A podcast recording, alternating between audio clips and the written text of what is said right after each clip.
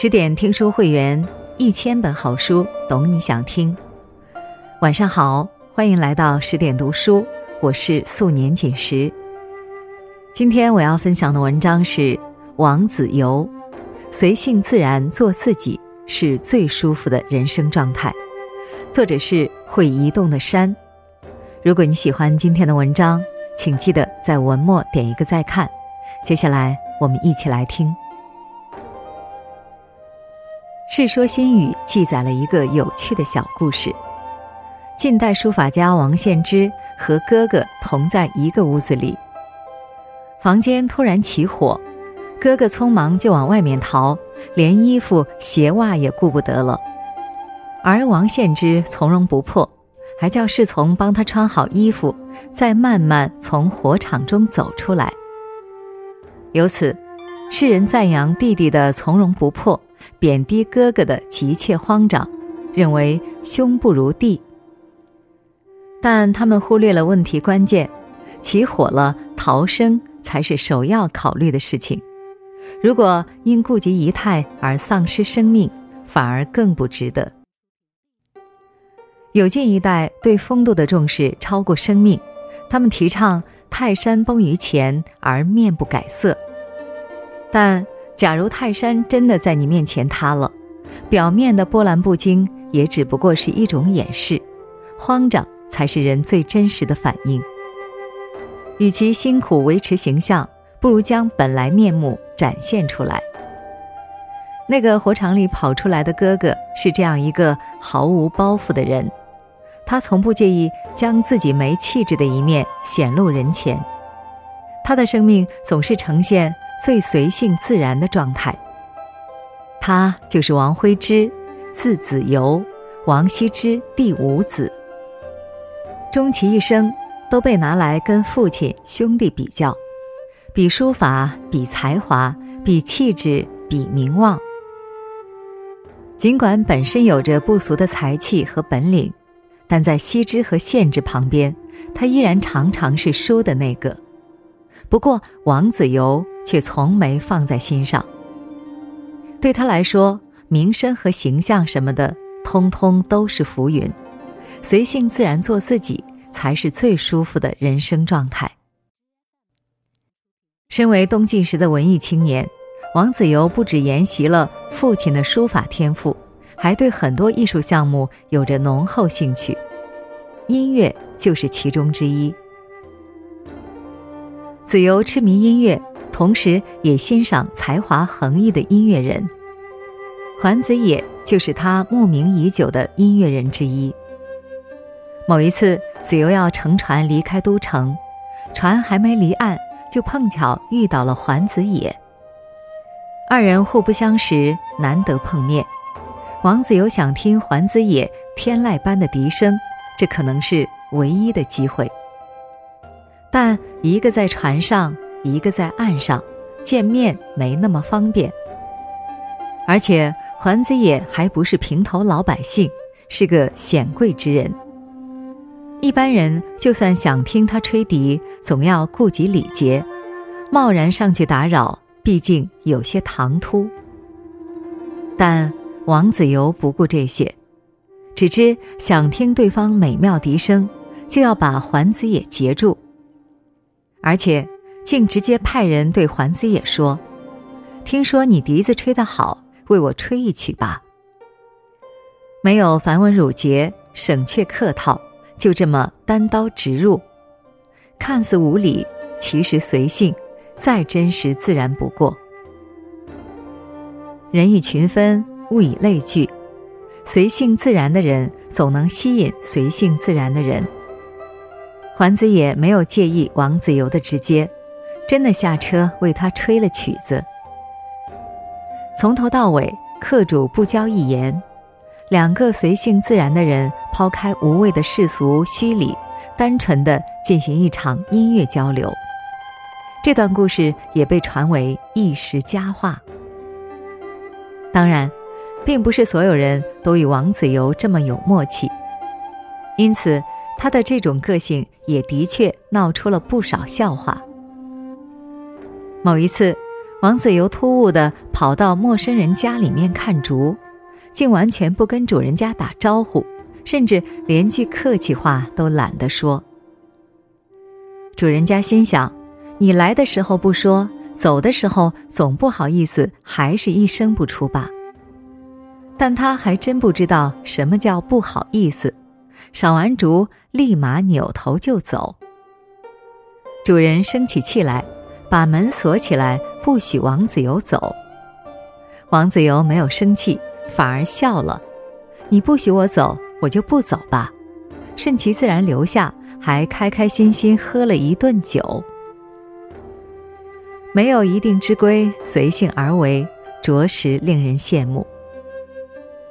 王子游随性的个性，开始时可能会不被理解，甚至被当作无理行为。但因为秉持一颗赤子之心，终究没人责怪他。相反，这种省却虚礼的相处模式，其实特别舒服自然。我们不敢随性做自己，常常是怕别人生气。但其实，自己随性，别人才随性，双方更好自然相处。我们心中的那些担心、害怕，往往是自己给自己的枷锁。枷锁这个词，古代指两种刑具。现在我们身上虽没有看得见的刑具，却常常被看不见的刑具束缚。那些繁文缛节、虚伪客套，都是看不见的枷锁，捆绑着我们缚手缚脚。尽管很难像王子猷那样随性的如此彻底，但也要尝试抛却世间枷锁，随心出发。毕竟，人生是属于我们自己的，做什么只要遵从内心，问心无愧就好。但是，随性不等同于随意，相反，随性的王子猷对很多东西都有常人难以理解的执着与追求。王子猷追求的东西不少，比如他挚爱的竹子，只是搬到有人家暂时居住。王子猷也要煞费周章地种上一大堆竹子，旁人笑他多余，他说：“何可一日无此君？”他的执着不只是对竹子的执着，也是对生活品质的追求。即便是暂时居住，也不能丧失对生活品质的追求。所以，岂能有一天少了竹兄的陪伴呢？我们对生活品质的追求，不仅仅是物质追求那么简单。追捧最新的手机、电脑和游戏，去各种热门景点打卡，享受高档的美食和服务，这些物质追求只能为我们带来短暂的满足，而非长久的愉悦。真正高品质生活追求，一定是精神层面的，也就是说。我们从那些美好事物中可以获得什么体验？求的是身心灵的一致，求的是深层次的愉悦。这样的品质追求是一种生活的大智慧，也是源源不断让人上瘾的精神鸦片。王子猷住在山阴的时候，一晚天空下起了雪，这雪下得好美。睡梦中的灰之感受到美景对他的召唤，立即起身赏雪。边喝酒边吟诗边赏雪景，不亦乐乎。但独乐乐不如众乐乐，如此美景自然要与好朋友分享。这时候，王子猷脑海中浮现出戴安道的身影，很想马上见到他。尽管戴安道住在单县。但对于随性的王子猷来说，距离根本不是问题。于是他立即连夜坐船到戴家去。折腾了一夜，小船终于到了戴安道门前。但这时的王子猷突然感到意兴阑珊，于是又决定不进去，直接回家。别人无法理解他这种随性的做法，费尽千辛万苦来了。为什么不见朋友一面再走呢？他的回答是：诚信而行，尽兴而返。本是一时兴起，那么兴头没了，返回不是最自然的事吗？随性的来，随性的走，目的地已不再重要，只欣赏沿途风景便已足够。雪夜赏景访友，同样是王子猷对生活的追求，只不过这次他求而不得。随性自然不是说不追求喜欢的东西，而是保持一颗平常心，不刻意、不强求、不纠缠。争取过、追求过，就已经心满意足了。有时候甚至结果都没那么重要。很喜欢《麦田的守望者》里这样一句话：“记住该记住的，忘记该忘记的，改变能改变的。”接受不能改变的。人生苦短，该当有所追求，但求而不得，也没有必要钻牛角尖。很多人和事物，在我们的生命中来了又去，多是过眼云烟。如果什么都要抓在手里，只会让自己痛苦，别人痛苦。痛苦源于得不到的强求，而拥有一颗随性自然的平常心。往往能让我们得到真正的快乐与幸福。王子猷在大司马桓温手下打工，整天蓬头垢面、衣衫不整，也不怎么管事。但桓温喜欢他的性格，也就睁只眼闭只眼。后来发生工作调动，他的新上司车骑将军桓冲可就没那么好对付了。有一天，把王子猷叫来考察工作。桓冲问：“你是干什么的？”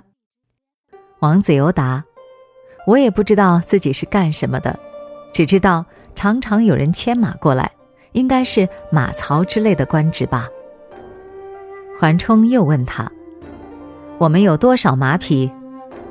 他反问：“不问马，问我怎么知道？”桓冲又无奈的继续问。